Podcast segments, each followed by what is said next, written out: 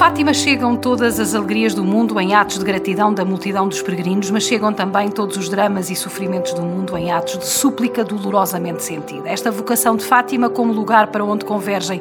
todas as alegrias e dores da humanidade começou logo no tempo das aparições. Roubo de empréstimo estas palavras proferidas por Dom Virgílio Antunes, bispo de Coimbra, que é o convidado deste podcast no, de Fátima no século XXI. Muito obrigada por ter aceitado o nosso convite. Obrigado. O que é que faz com que Fátima seja este lugar e tenha esta especial vocação, Sr. Dom Virgílio? Eu acredito que é um desejo de Deus, manifestado pela, pela Virgem Maria, porque isto não acontecia por acaso, de tantos lugares existentes no mundo e de tantas possibilidades, de facto foi é este lugar. Também isso tem uma dimensão, podemos dizer, misteriosa, no sentido de não conhecermos a totalidade, enfim, da, do, do, significado até de, de, deste acontecimento. Conhecemos já muita coisa, tem-se feito muito estudo, muita reflexão, muito trabalho, mas o significado total e o alcance deste lugar dentro do plano de Deus e no que diz respeito à Igreja e ao mundo, eu penso que ainda não está totalmente eh, revelado e revisto, tal como o Papa Bento XVI disse de algum modo quando, quando aqui esteve, que é um, há uma mensagem, há uma profecia cujo significado se vai conhecendo, se vai revelando. Agora que Fátima, de facto, tem esse lugar ímpar dentro da história da humanidade, concentra a humanidade nas suas alegrias e nas suas dores e que passam por aqui os temas mais relevantes da vida da humanidade, não há dúvida já absolutamente nenhuma. O senhor ontem dava como uma chave de leitura mais ou menos um cruzamento entre o céu e a terra, ou seja, as dores de cada um de nós, as dores da humanidade inteira, mas também uma enorme preocupação uh, de Deus pela nossa salvação. Esta, este pode ser uma chave de leitura? Sem dúvida, porque as nossas dores cruzam-se inevitavelmente para quem tem fé com com Deus, com o sentido da, da, vida que todos nós temos, com os caminhos da humanidade. Há um, e há um cruzar também do, daquilo que nós chamamos o plano da salvação de Deus, com aquilo que é a nossa realidade. Não são uh, coisas uh, desligadas estão absolutamente entrusadas. Deus olha para nós, nós, a partir da fé, podemos olhar para Deus e há aqui, com certeza, que Jesus Cristo é o único mediador entre Deus e os homens, mas há este lugar da Igreja, Maria, Maria e a Igreja, que é absolutamente indispensável, porque é na Igreja que nos reunimos, que somos convocados, que sentimos, que vivemos, que estamos, que temos as alegrias, que temos as dores e, portanto, há este cruzar de, de, de Deus com os homens e dos homens com Deus, com a Igreja, inevitavelmente pelo meio a Virgem Maria e que nos ajuda a fazer esta leitura. Há elementos do, do próprio acontecimento e das narrativas de Fátima uh, que são particularmente atuais no mundo de hoje. A questão da guerra, a questão da paz, uh, que não é só a ausência de guerra uh, no sentido bélico. Um, de que forma é que a mensagem de Fátima hoje pode ser esta chave de leitura e pode dar uma resposta concreta aos problemas da humanidade? É muito interessante que tanto pessoas católicas enfim, e muito ligadas e que acolhem o fenómeno de Fátima como pessoas de outras confissões religiosas ou até sem nenhuma dimensão religiosa na sua vida e que não têm ligação nenhuma especial a Fátima, sempre que se fala da questão da paz, põem aqui neste acontecimento e neste lugar e nesta mensagem eh, as suas atenções e os seus olhos. Porque esta dimensão de Fátima ao serviço da paz e com um lugar importante na concertação das nações e dos povos, ultrapassa inclusivamente a dimensão religiosa e crente, como que alarga, alarga ao mundo. Foi o que se viu agora nesta questão do, do conflito uh, Rússia-Ucrânia, mas é uma realidade que tem estado sempre presente em pontualmente quando se trata de um problema de paz ou de guerra numa determinada região do nosso planeta, mas quando se trata mesmo do tema da paz de uma forma mais abstrata ou menos circunstanciada no, nos lugares ou, ou, nos tempos. E de facto há, há alguns autores com muita credibilidade que dizem que a questão da paz no mundo passa inevitavelmente por Fátima e que Fátima tem um papel relevante e deve assumi-lo e deve ter um papel cada vez de maior importância no que diz respeito à paz. E alguns hipotizam mesmo que poderia ser, inclusivamente, o lugar de alguns grandes encontros internacionais ou à escala mundial, sem competir com nenhuma das organizações mundiais que reúne países e povos eh, para tratar de um conjunto de questões importantes, que Fátima podia tornar-se como que um epicentro de alguns acontecimentos, de algumas realizações, porque é uma realidade que, podemos dizer, está acima de todas as partes interessadas. Intuo que veria com bons olhos a, a, realização de um encontro mundial da fraternidade como aquele que o Papa propôs e que se iniciou no Dubai há dois anos. Evidentemente, Fátima tem uma vocação nat natural ou então sobrenatural para realizações e acontecimentos dessa ordem à escala, à escala universal. Uhum. O Sr. Dom Virgílio já disse que uh, sentia que a profecia de Fátima não está esgotada naquilo que tem sido o pensamento também do Papa Bento XVI. Temos percepção da globalidade desta mensagem? Ainda não muito desenvolvida. Já temos, quando se, quando se percorre um bocadinho aquilo que, que é o mundo e os lugares onde está bem viva e bem presente eh, esta mensagem, este sentido de Fátima, eh, na devoção, na devoção dos fiéis, na vida da própria Igreja, na, nas realizações da, da própria sociedade, já há algum sentido de, enfim, de que essa profecia tem um alcance universal eh, e de que há, há caminhos já realizados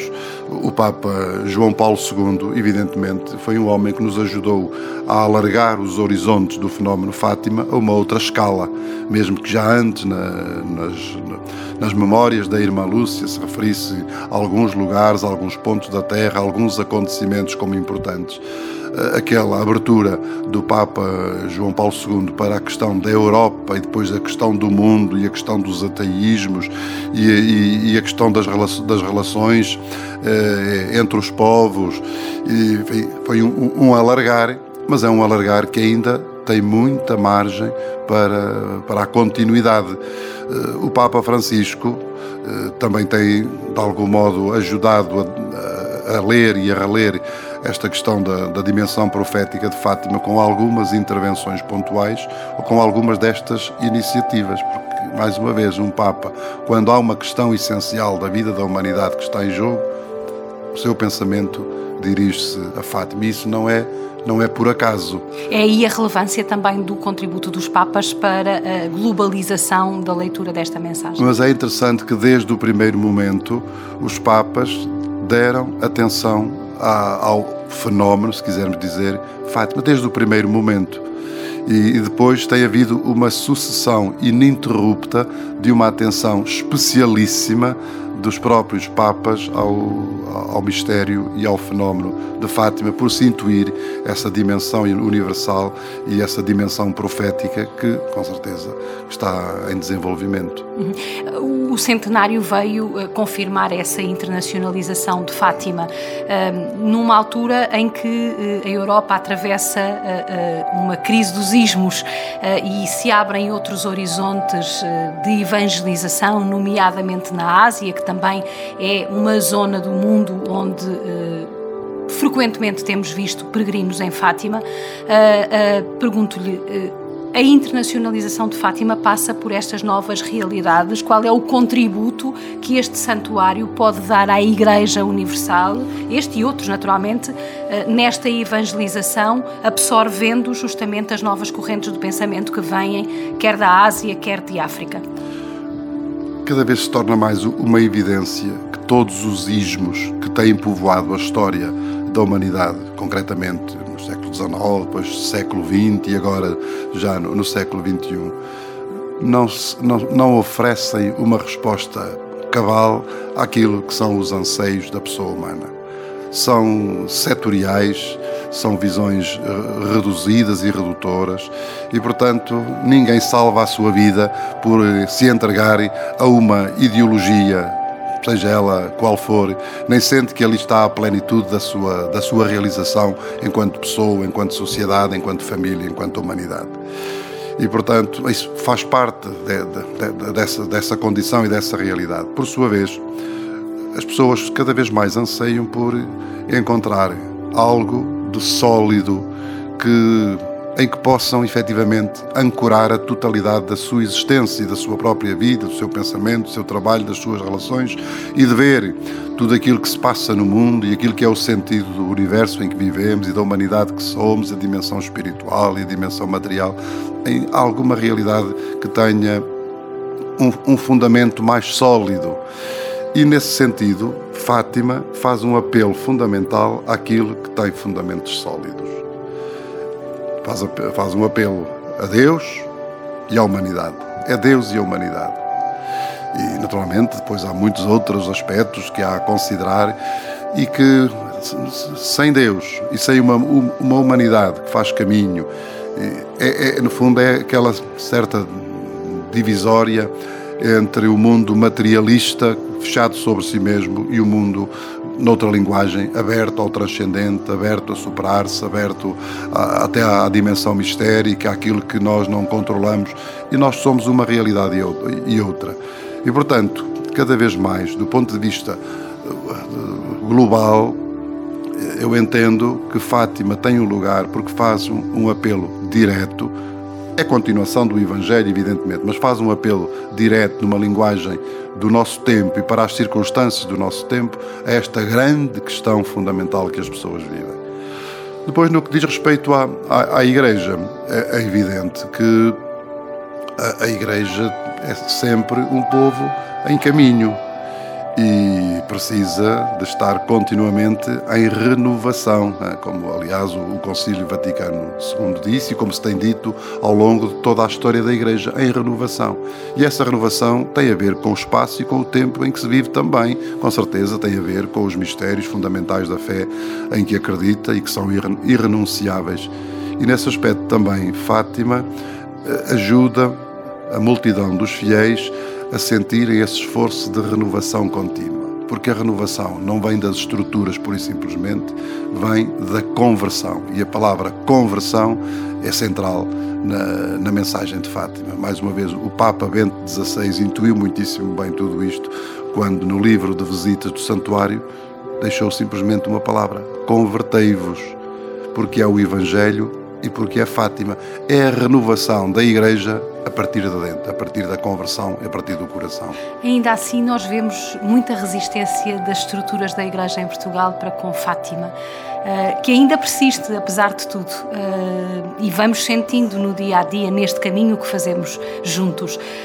Isto deve-se a alguma razão especial? É a estrutura, mais uma vez, que se sobrepõe àquilo que é o essencial, que é a mensagem? Penso que já não é tanto assim que de facto, tanto em Portugal como noutros países do mundo, houve um período em que Fátima era vista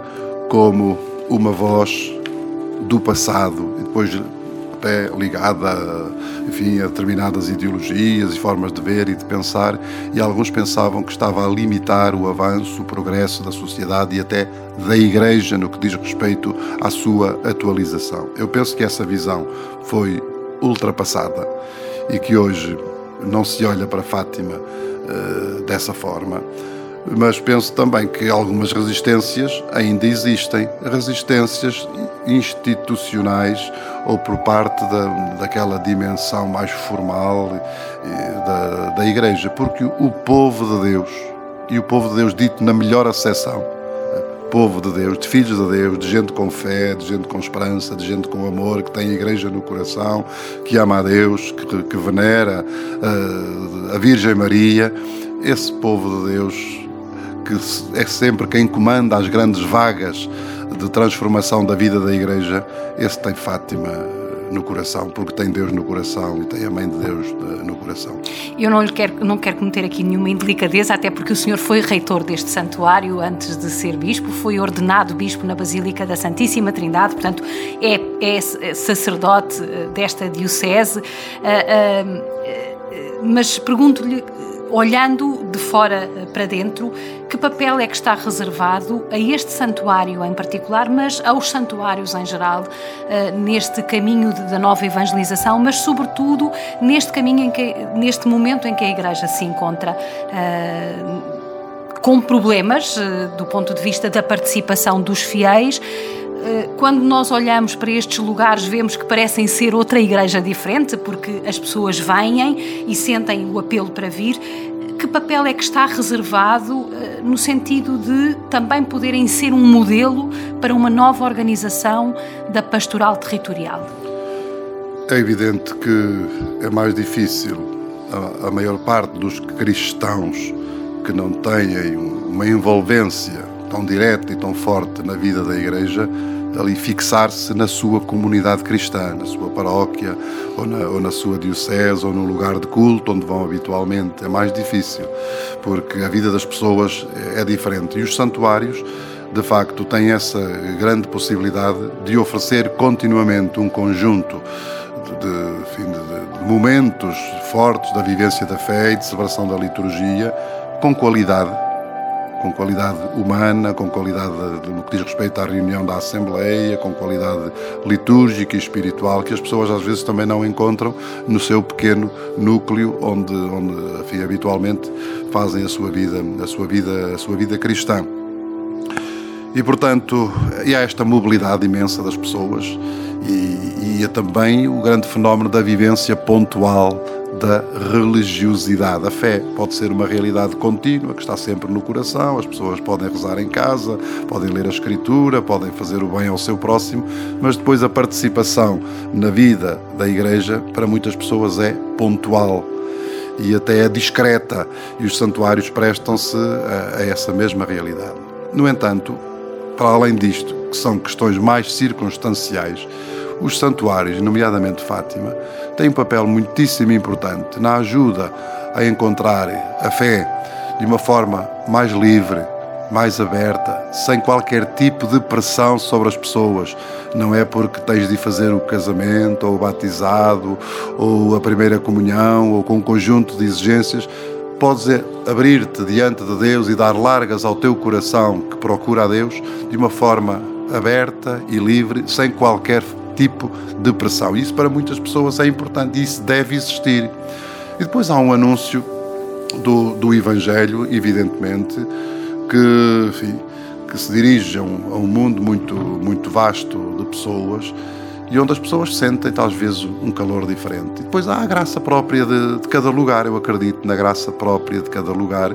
porque enfim, há, um, há, um, há, uma história, há uma teologia, há uma, uma espiritualidade, há um conjunto de rituais que são atrativos também para, para muitas pessoas, há até a dimensão visual de algumas celebrações, tudo isto é importante. Há a música, há o estar com os outros, são, há os gestos de participação, seja a peregrinação, seja o estar de joelhos, o estar de pé, o, a, a imagem da Virgem Santa Maria, há um conjunto importante e tudo isto deve ser muitíssimo bem aproveitado, que faz parte é, daquilo que chamamos a piedade popular e que é um, um manancial imenso de possibilidades para a nova evangelização dentro de uma sociedade que tem características muito diferentes daquelas que era a sociedade nas igrejas ou nas comunidades paroquiais fechadas sobre si mesmas e os santuários correspondem a isso. As estruturas da igreja estão preparadas para uh, dar esse salto, ou seja, não para fazer um mimetismo daquilo que é o santuário, que é uma realidade específica e própria, como o senhor acabou de dizer, mas no sentido de também uh, se tornarem mais atrativas, não como uma ideologia, não, não, como um espaço de, mas como um espaço de vivência real e concreta. Está a fazer-se um grande esforço, devo dizer eh, porque eu, enfim, na, na diocese em que me encontro, como noutras dioceses, está a fazer-se um grande esforço, que nós percebemos que há muitos fatores a ter em conta e que não é simplesmente aquele anúncio da fé feito de, de, com uma linguagem unânime e universal que serve para toda a gente, onde toda a gente se encaixa. Hoje estamos a respeitar cada vez mais o caminho que cada pessoa pode fazer, consegue fazer na sua vivência e no, da fé. E os caminhos são, são, são diversos para chegar a a um, mesmo, a um mesmo fim. E as pessoas são diferentes, e as experiências de vida são diferentes, e as comunidades cristãs também são diferentes, e nós hoje estamos a fazer um esforço muito grande para pôr em prática aquilo que o Papa Francisco nos pediu na alegria do Evangelho, que é mudança, é preciso transformar, é preciso deixar aberto à mudança dos horários e, e, da, e das práticas e, e, dos costumes e daquilo que sempre foi e que, que sempre se fez, porque nem toda a gente encaixa nesse, nesse percurso, para que cada um possa encontrar de facto de uma forma mais personalizada eh, a sua, a sua forma de fazer caminho para Deus e de fazer caminho de inserção na Igreja, que é o que está em causa, e de transformação da sua vida para ser uma pessoa mais feliz. Intuo, portanto, que as expectativas relativamente a este desafio do Papa, que no fundo é o caminho da Igreja, um caminho sinodal, em que todo o povo de Deus participa, eh, vai ter sucesso. Não, pode, não pode ser de outra forma eu entendo que não que a Igreja, felizmente, teve esta inspiração de Deus por meio do Espírito e na, na mente do nosso Papa Francisco, que fez uma coisa muito ousada, que porventura muitas pessoas não esperavam, que algumas pessoas até criticam, mas que. É e outras pessoas que até elogiam, mas que no fundo esperam que fique tudo na mesma. Sim, mas também há muitas pessoas que acham como eu acho que é a única via de a Igreja, no tempo em que nós, em que nós estamos, ser capaz de estar à altura do desafio próprio do tempo, do tempo em que vivemos. Porque as pessoas, o povo de Deus tem que ser envolvido, tem que sentir-se parte deste corpo de Cristo. Se é corpo de Cristo, tem que ser parte do corpo de Cristo. Se é construção, tem que ser parte da construção e tem que ser além das palavras, porque nós dissemos isto há muito tempo, mas dizemos como palavras, como imagens, eh, porventura significativas, e as pessoas entendem, bem, são imagens, as imagens não são para pôr em prática, são comparações, são metáforas. Agora entendemos todos que a Igreja é efetivamente corpo de Cristo, é construção de Deus, é povo de Deus, em que todos têm a igual dignidade e que, portanto, sem a mistura, nem a confusão, nem de, de ministérios, nem muito menos com o ministério ordenado, nem de serviços, nem de, nem de vocações, mas que cada um tem de ter a sua possibilidade de estar presente, dar o seu contributo, o seu pensamento, a sua voz, a sua oração, a sua escuta, o seu discernimento, para enquadrar na, na globalidade e ser submetido, como sempre se defendeu na Igreja, à autoridade do Colégio Apostólico, que tem o sinal visível da unidade em Pedro e no sucessor de Pedro. E, e isto é uma forma, por um lado, muito bela e muito feliz que, que a Igreja sempre nos propõe, nos propôs, mas que é preciso tornar operativa de uma forma visível, concreta e real. Sr. Virgílio, mas se o sucessor de Pedro não eh, emanar orientações específicas, eh, depois deste processo eh, para a qual convocou toda a Igreja, corremos algum risco, como por exemplo corremos depois da Amoris Letícia, como depois do Sino da Amazónia, em que as expectativas estavam muito altas, mas como não veio um documento de Roma, eh, parece que que as coisas ficaram a meio caminho. Parece, sublinho, parece. não, não me parece exatamente que tenham ficado a meio caminho, porque os documentos efetivamente vieram. Agora, o Papa e o povo de Deus, na sua não respondeu, foi a todas as questões pequenas e minuciosas que algumas pessoas queriam que tivessem a, a, a resposta que propunham. E isso nunca acontecerá nem na vida da Igreja, que é uma instituição com uma dimensão sobrenatural e iluminada pelo Espírito Santo, nem noutras. Nunca se poderá corresponder